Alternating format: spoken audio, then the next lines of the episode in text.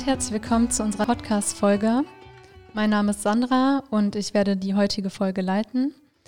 Ähm, ich sitze hier in der Geschäftsstelle des IJM im Studio und ich habe heute einen Gast bei mir. Und zwar ist das Teglat Hanna. Hallo Teglat. Ja, hallo Sandra, grüß dich. Grüß dich. Schön, dass du heute da bist. Und äh, wir wollen heute über den Beruf des Schauspielers sprechen. Vielleicht kannst du dich einmal ganz kurz selbst vorstellen. Liebend gern. Ich heiße Teglat Kashanna, bin 30 Jahre alt, gebürtig aus Paderborn und äh, wohne seit acht Jahren jetzt in Köln. Okay, danke. Du bist Schauspieler vom Beruf. Äh, seit wann bist du Schauspieler? Meine erste offizielle Schauspielausbildung habe ich 2011 gestartet. Mhm. Den Abschluss hatte ich dann äh, 2014. Seitdem bin ich staatlich geprüfter deutscher Filmschauspieler.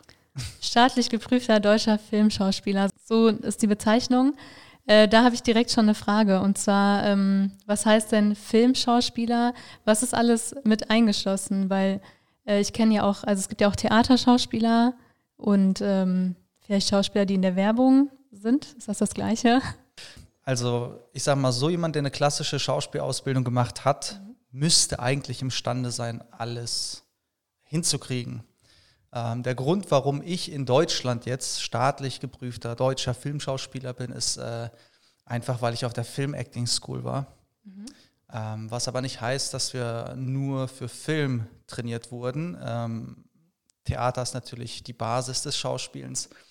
Und äh, ja, wir haben sehr viele Theaterstücke äh, vorgeführt. Ich bin auch ein Jahr auf einer anderen Schauspielschule gewesen, auch um Theater und Film ging. Und äh, ja, das ist ziemlich breit gefächert. Es gibt Menschen, die machen nur Werbung. Mhm.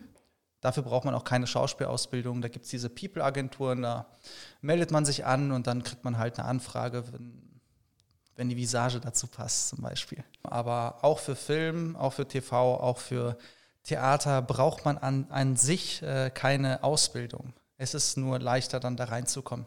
In Deutschland viel leichter. In Deutschland viel leichter, ja. okay.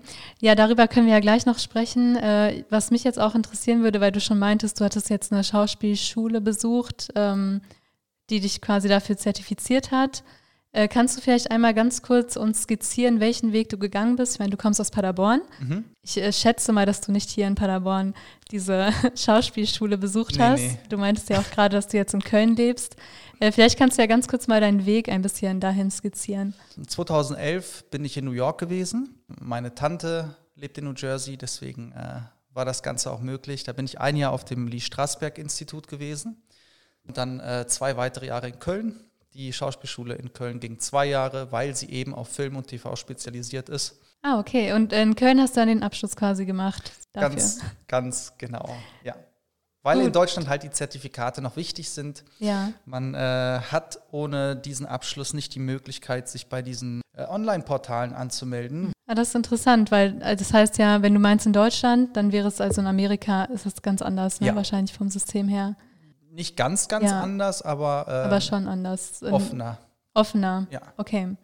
Hier in Köln hast du dann Theater- und Filmschauspiel gelernt.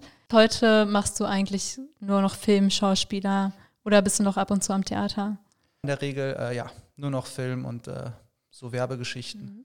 Also ist so dein Spezialgebiet? Ja. ja. Okay.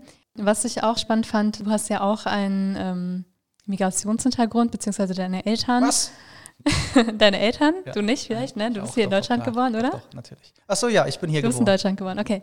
Ähm, genau, ähnlich halt wie ich. Und ähm, ich kenne das ja aus, ähm, ja, aus Familien, sage ich mal, wo die Eltern einen Migrationshintergrund haben, dass da oft gerade in dem Bereich ähm, sehr viel Vorsicht geboten ist. So. Mhm. Also ich ähm, erinnere mich daran, dass wir halt auch immer alle als Kinder irgendwie Schauspieler oder Sänger oder irgendwas werden wollten. Und es ist halt nicht so, dass irgendwie die Eltern gesagt haben, nein. Aber in der Regel ist es so, ja, es ist unre unrealistisch. Und äh, diese Unterstützung, habe ich das Gefühl, fehlt gerade in dem Bereich, vielleicht auch, weil es Sprachbarrieren gibt äh, von Seiten der Eltern.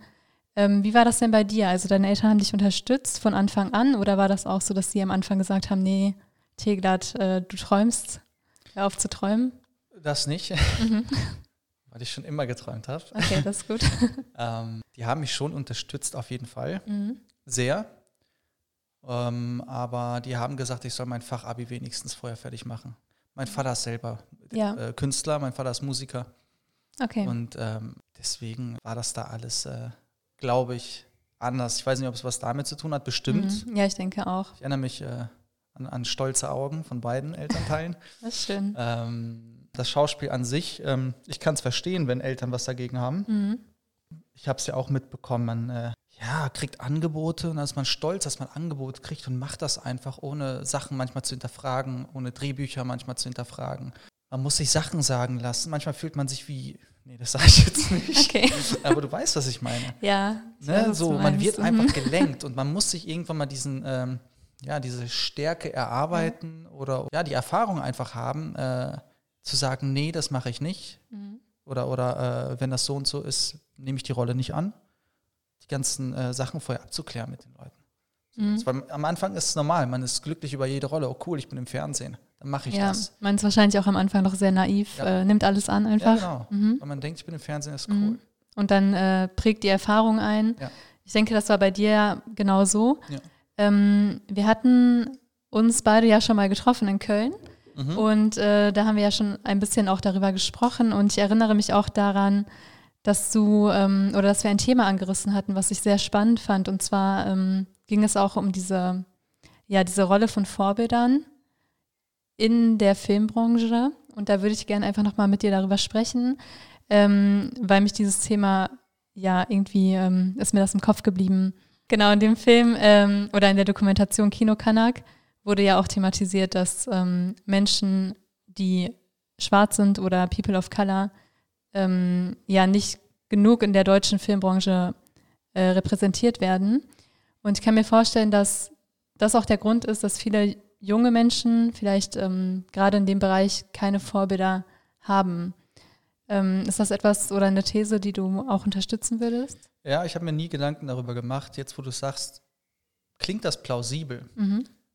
Ja, also wenn ich mir ähm, Sachen im deutschen Fernsehen angucke, ähm, ja, kann ich mich sehr oft nicht damit identifizieren, Mhm. weil eben äh, die 25 Prozent, ne, die in Ja. Deutschland einen Migrationshintergrund haben, nicht wirklich ja, gezeigt werden, Ja, wie es halt ist. Also es ist eher, ja, ich meine, man guckt sich die öffentlich-rechtlichen an und das ist halt sehr oft ja, klischeemäßig. klischeemäßig Ja. heißt äh, klischeemäßig, dass die Person, die einen Migrations-, einen sichtbaren, sage ich mal, Migrationshintergrund hat, ähm, nur Klischeerollen bekommt im Fernsehen. Meistens. Meistens. Also ich, Mhm. ich äh, muss sagen, was ich für äh, Erfahrungen in dem Bereich gemacht habe, bei den öffentlich-rechtlichen waren die An Anfragen ausschließlich ähm, halt so Ausländerrollen. Der Flüchtling, ähm, der Bruder von ähm, Aische. Mhm. Ich kann dir ein paar Namen aufzählen. Der Gemüsehändler, der Drogendealer, Also, ja, derjenige, der auf der Flucht ist und nicht der äh, Polizist. genau, vielleicht. das war die Doku. das, das war die Doku, stimmt. genau. Und das fand ich auch äh, Ja. sehr bezeichnend. Ja, ich habe so, ich sollte, keine Ahnung, Hamid heißen, Nadim Mhm. heißen, Sedat, sowas halt nur. Und ich musste Mhm. mir wirklich einen ausländischen Akzent antrainieren. Ach, Habe ich mir ein bisschen okay. von meinem Vater abgeguckt. Das musste ja authentisch sein. Hast du es wirklich. hinbekommen? Okay. Ja, Das, solche Anfragen. Aber äh, die privaten Sender wiederum ganz anders, muss ich sagen. mhm. Da hieß ich auch mal Kai Orting oder Herr Bernsteg oder sowas. Also wirklich die ganz andere Richtung. So. Okay. Ja. Weil das wurde ja in der, also vielleicht auch nochmal für die Zuhörerinnen Mhm. und Zuhörer, falls äh, ihr euch dafür interessiert, könnt ihr euch die Doku sehr gerne anschauen. Ich fand, äh, ich fand es sehr spannend, äh, was da thematisiert wurde. Ähm, vor allem auch genau dieses, dass halt ähm, ja eigentlich von Menschen mit sichtbarem Migrationshintergrund nur Klischeerollen eigentlich besetzt werden oder zum größten Teil. Äh, spannend finde ich, dass du das jetzt auch so differenzierst zwischen privaten und öffentlichen Sendern. Es ging auch in der Dokumentation hauptsächlich um öffentliche Sender Ja. und auch ähm, genau in der Hinsicht dann ein Appell, der dann an die Filmemacher gestellt wurde, dass, ähm, dass sie mehr darauf achten sollen, dass eben viel mehr Vielfalt und ähm, ja, diese ganze Diversität, die wir ja mittlerweile in Deutschland haben. Ich meine, äh, du hast es gerade selbst angesprochen, 25 Prozent äh, der Bevölkerung haben einen Migrationsanteil. Ja. Ähm, dass das viel mehr vertreten werden muss in so allen Facetten und eben nicht nur an der Figur der Alsche oder von dem Bruder von Alsche oder ja, ähm, ja der Person, die irgendwie gebrochen, gebrochen Deutsch spricht. Ähm, du meinst, in den privaten Sendern ist es anders. Ja. Ähm, kannst du vielleicht noch ein paar ähm, Erfahrungen schildern? Also auch gerade zu den öffentlichen Sendern.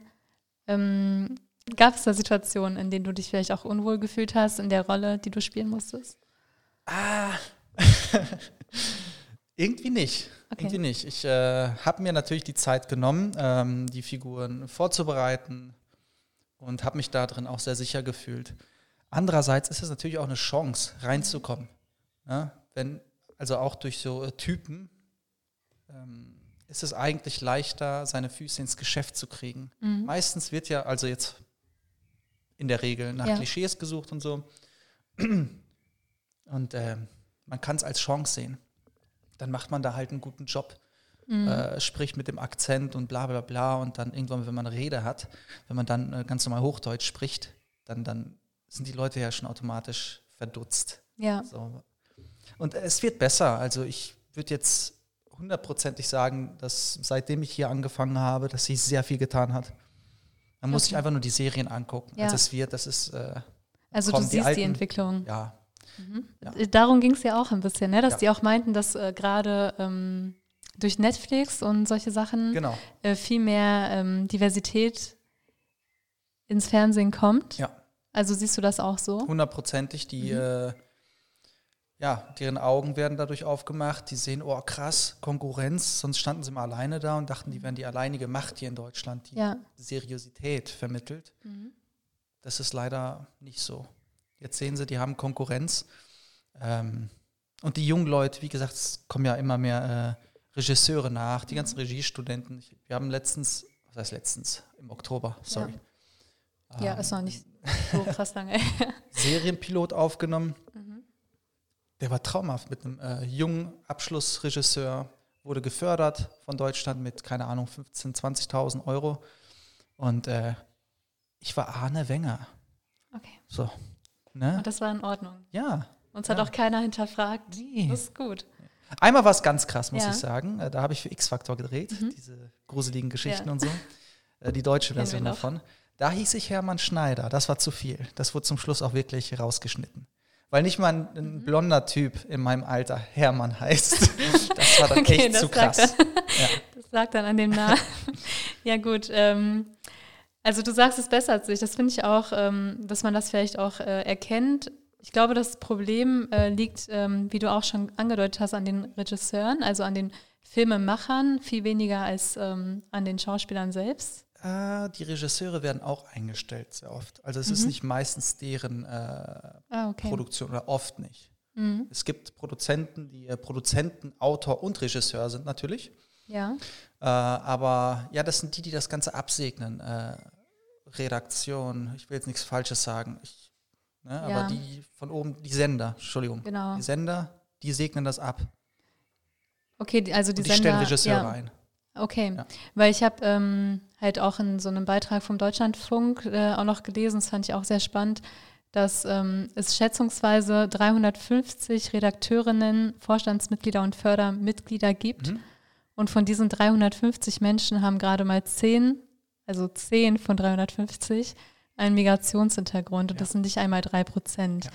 Und ähm, ganz häufig wurde halt die Ursache des Problems darin gesehen, dass einfach in dieser Branche zu wenig Leute ja, repräsentiert sind, die einen oder zu wenig Leute sind, die einfach einen Migrationshintergrund haben und dadurch immer noch diese Klischeerollen eigentlich besetzen wollen. Also dass man versucht, so Stereotype aufrecht zu bewahren, die es eigentlich gar nicht mehr gibt.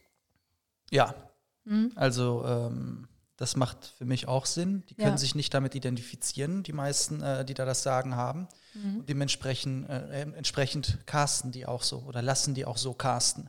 Weil die es vielleicht nicht anders kennen, die sind schon etwas älter, ja. die haben ja, die kaum haben ausländische Freunde mhm. mhm. oder, oder ein ausländisches Umfeld oder ein Umfeld mit Migrationshintergrund, weil ja, je jünger es wird, desto mehr Migranten gibt es oder Menschen mit Migrationshintergrund. Also für mhm. mich klingt das plausibel, ja. Ja. Also ich fand es auch sehr plausibel. Ich fand es äh, auch einfach nur traurig. Ähm, also es hat mich auch schon ein bisschen sprachlos gemacht, muss ich sagen. Vor allem, äh, wenn man dann noch so bestimmte Schlagzeilen dazu liest. Auch ähm, da gab es zum Beispiel ähm, eine Dame, ich weiß gerade gar nicht mehr genau, wer das war, die meinte auch, dass ähm, sie zum Beispiel auch einfach gerne mal eine andere Rolle spielen wollen würde. Also sie würde auch einfach mal gerne Ärztin spielen. Ja. Oder ähm, sie möchte nicht immer irgendwie die Opferrolle, sage ich mal, spielen, ja. die man leider sehr oft als gerade Frau vielleicht auch mit Migrationshintergrund zugeschrieben bekommt. Ja, äh, ich habe mal was von Merkel gesehen. Mhm. Da hat sie auch eine Rede, geha Rede gehalten. Und zwar meinte sie, ja, ein äh, schwarzer Kerl ist zu mir angekommen, er war Schauspieler und der meinte auch zu mir, ja, Frau Merkel, ich habe ich hab, äh, die Schnauze voll, immer irgendwie den Kriminellen zu spielen. Ich würde auch mhm. mal gerne Bürgermeister spielen und so. Und das hat äh, Angela Merkel auch äh, angesprochen, ja. öffentlich. ja, das ist gut. Das ist äh, sehr wichtig. Aber das ich. stimmt, ja. Das stimmt, ja. Ist das halt also auch, oft. Auch bei dir ähm, hast du das Gefühl, dass bei den öffentlichen Sendern du meistens eher diese Rollen bekommst? Ausländische Rollen, aber mhm. nicht immer böse, auf keinen Fall. Ja. Ja. Ja, okay. Also, also jetzt, ich, mhm. ich bin nicht immer der Kriminelle. Ja. Aber du bist schon meistens der, der irgendwie. Äh, der coole Typ, ja. Der coole Typ, der aber vielleicht auch äh, nicht Scherz, so krasse Chancen, Bildungschancen hat oder so wie der. Ja, wie gesagt, ja. der Flüchtling, der mhm. jetzt neu nach Deutschland gekommen genau. ist oder, oder ähm, ja, sowas halt. Ja. Ja, sehr krass fand ich auch, ähm, dass vielleicht auch nochmal die Zahlen, das auch nochmal ja, prägend ist, ähm, dass ich noch gelesen habe äh, in der Süddeutschen Zeitung, dass ähm, im Tatort zum Beispiel nur sieben von 47 Ermittlern einen sichtbaren Migrationshintergrund haben. Und äh, das wird ja, glaube ich, auch vom ZDF, äh, ZDF glaube ich, gedreht, oder? Bin ich jetzt gerade? Ja, ja, auf jeden Fall von den öffentlich-rechtlichen. Genau. Das fand ich auch äh, sehr krass irgendwie von der Zahl. Sieben von 47? Genau, also haben einen sichtbaren Migrationshintergrund und in einer Großstadt. Also es wird ja in Großstädten gedreht und gerade in Großstädten, sage ich mal, ähm, hast du ja diesen großen Bevölkerungsanteil ja. mit Menschen mit einem Migrationshintergrund. Ja. Ja. Das sind die öffentlich-rechtlichen. Das sind die öffentlichen, ja genau. Wobei, es ist ja schon eigentlich nicht schlecht. 7 von 47. Also ja, so wenn es 25 Prozent äh, Menschen mit Migrationshintergrund äh, gibt, könnte es natürlich ein bisschen mehr sein, mhm. aber ist ja schon mal was. Es ist schon, ja, es ist immerhin schon mal was, ja. aber ich glaube, da geht noch auf jeden Fall auf jeden mehr. Fall. Ähm, und ich finde es halt spannend, dass du auch diese Erfahrung irgendwie gemacht ja. hast. Ja. Äh, gibt es denn auch Rollen, die du dann vielleicht auch genau deswegen nicht bekommen hast? Ähm, ja, das kann man nie sagen. Man weiß nie, was der Grund für eine Absage okay. ist. Okay. Also es wurde dir noch nie so direkt gesagt. Ähm doch, doch. Also die sagen schon, äh, wenn es typ, typentechnisch nicht okay. passt, dann mhm. sagt man das. Aber das okay. hat jetzt nichts, äh, nicht nur was mit dem Migrationshintergrund zu tun, sondern keine Ahnung, die suchen jemanden, der mehr aussieht wie ein Bully oder so. Okay. Sowas. Ja, ja. ja gut.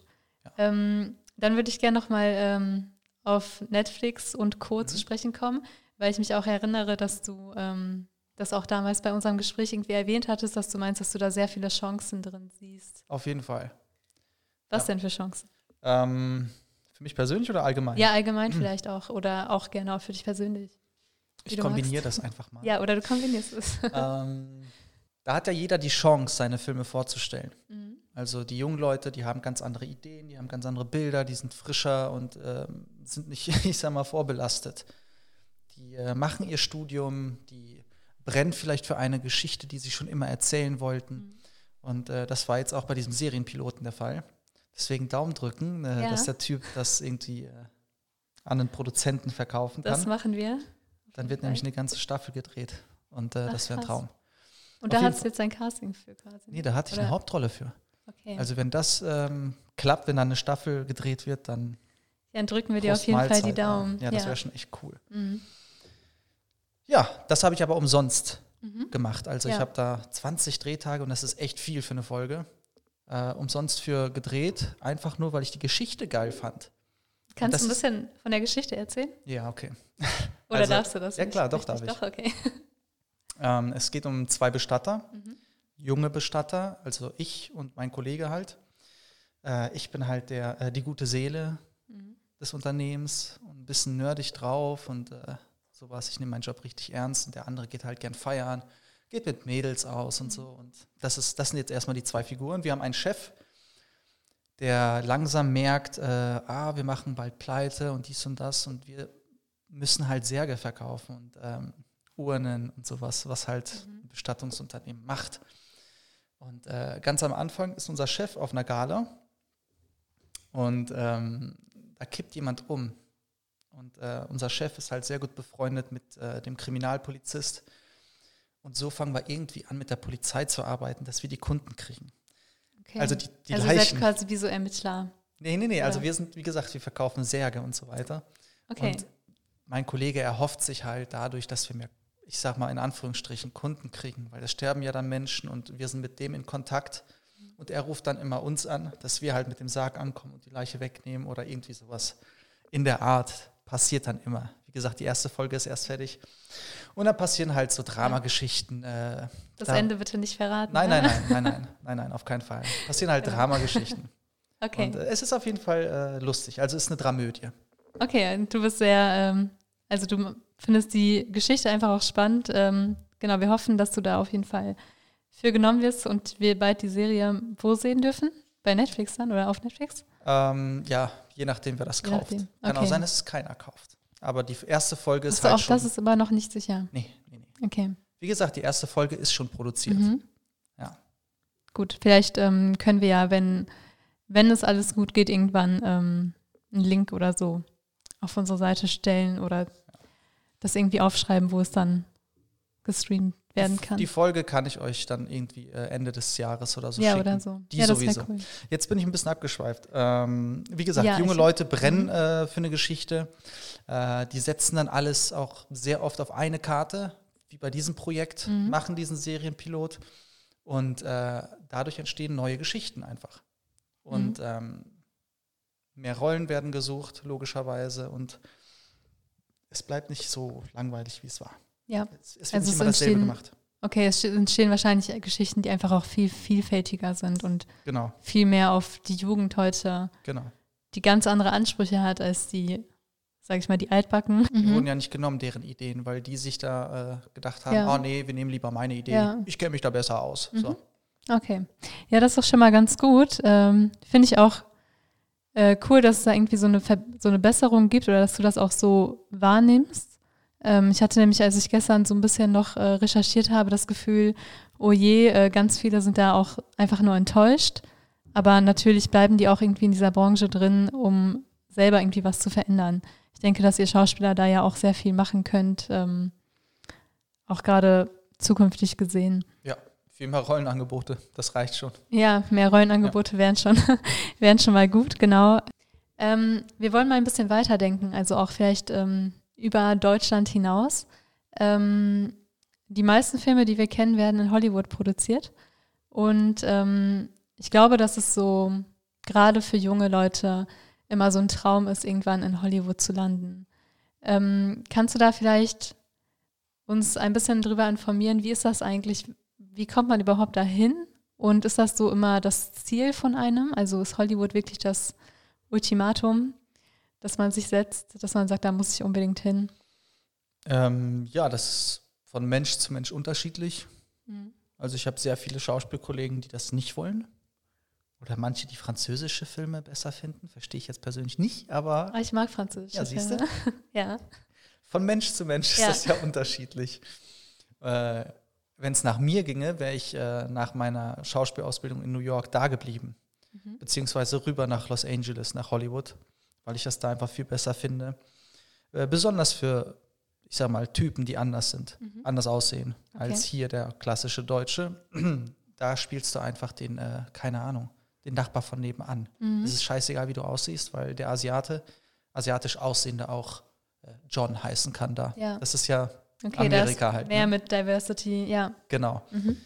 Okay, und ist das für dich persönlich so ein äh, Traum, irgendwie am Ende da auch also, weil du meintest, du würdest eigentlich da bleiben damals, ja, wenn du die Chance hättest. Ja, auf jeden also Fall. ist das zukünftig auch irgendwie etwas, was du irgendwie anstrebst? Ja, immer noch, um ehrlich zu sein. Mhm. Ich ähm, bin halt gerade nur so ein bisschen am Kämpfen, ähm, ob ich das jetzt hier immerhin äh, äh, immer noch weiter versuche oder ob ich mir jetzt einen festen Job suche, weil mhm. beim Schauspielen, was du verdienst, gibst du schnell aus in äh, anderen Coaching-Sachen oder in äh, äh irgendwelchen Sportsachen und so weiter mhm. und so fort. Oder wenn du mal umsonst drehst, musst du ja mit dem Geld trotzdem irgendwie noch auskommen.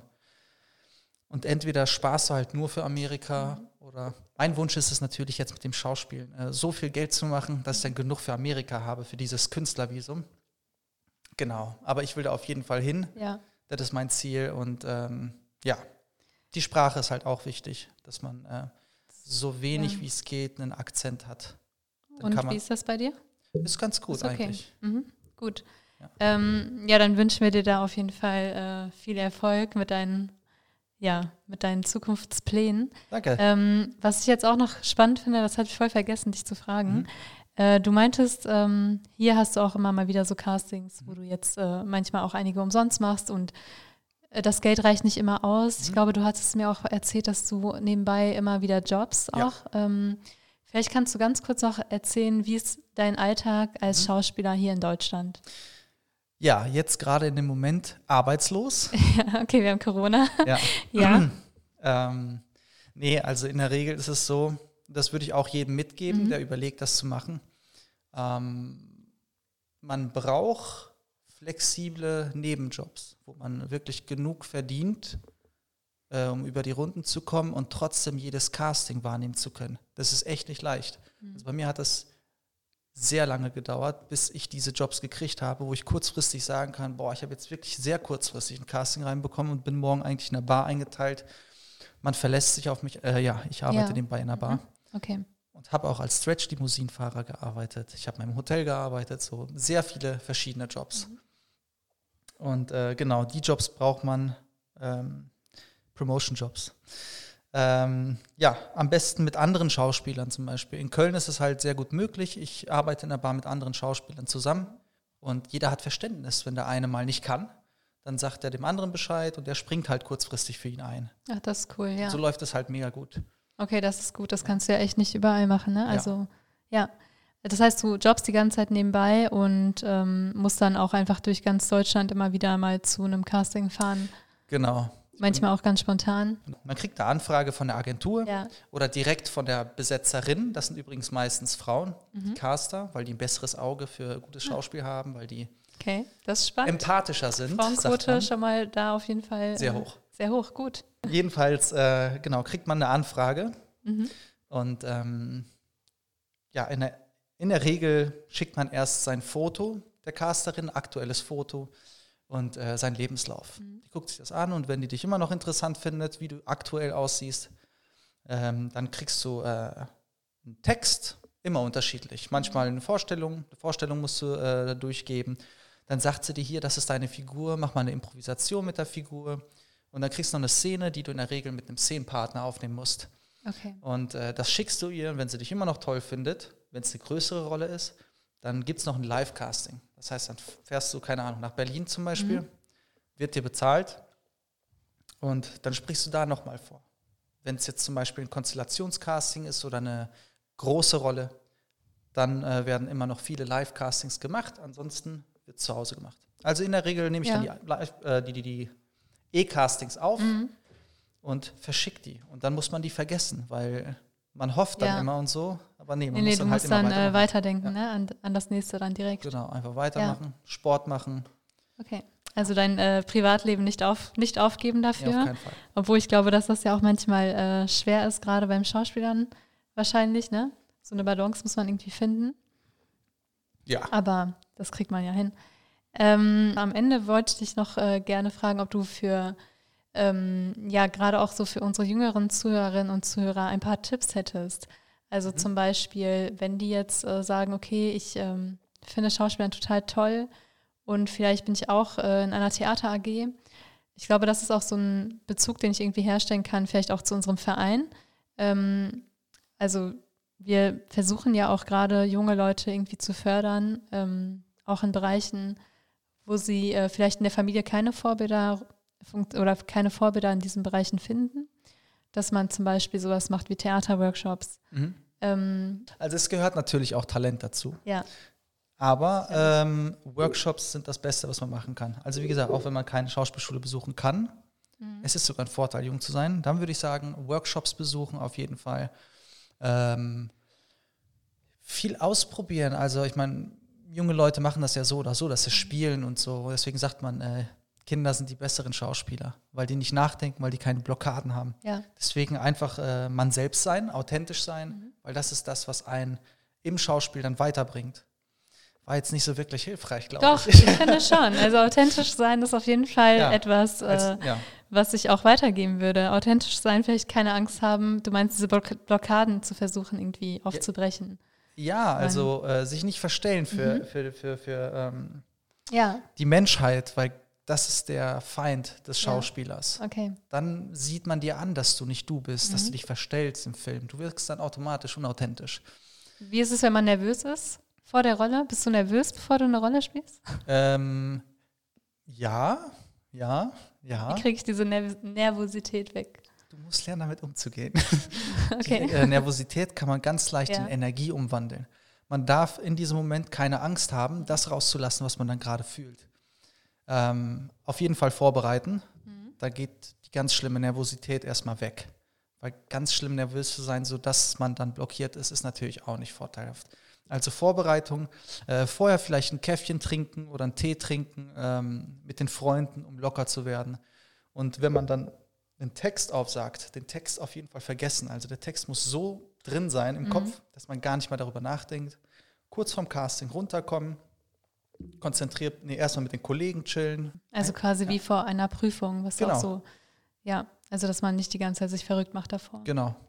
Okay. Ja, danke für deine Tipps auf ja, jeden Fall. Ja. Äh, ich hoffe, dass sie ähm, ja den einen oder anderen auch erreichen und ich glaube auch, dass wir gerade auch im Verein vielleicht auch viel ähm, dazulernen konnten. Ähm, auch in dem Bereich, ähm, ja, wie es überhaupt so aussieht, so ein Schauspielleben.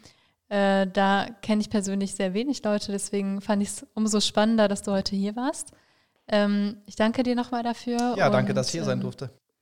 Genau, äh, Teglat hat auch eine Instagram-Seite, vielleicht könnt ihr ihn ja auch folgen und ihm dadurch ein bisschen ähm, ja, unterstützen. Teglat-Act heißt seine Seite. Und äh, wenn ihr sonst noch irgendwelche Fragen habt zum Thema Schauspielern, könnt ihr uns natürlich auch gerne schreiben. Äh, Teglat hat gerade angeboten, dass ihr ihn auch anschreiben dürft. Ähm, ihr könnt uns gerne ein Feedback geben auf unserer Internetseite oder in unseren Online-Portalen auf Instagram oder Facebook. Ich würde mich an dieser Stelle verabschieden. Und ähm, hast du noch ein paar letzte Worte, die du sagen möchtest? Vielen Dank, dass ich hier sein durfte. Es hat mir sehr viel Spaß gemacht. Und äh, ja, ich wünsche euch allen, ähm, dass ihr gesund bleibt in dieser Corona-Zeit. Und äh, ja, alles Beste. Genau, bleibt gesund und bis bald. Tschüss. Ciao, ciao.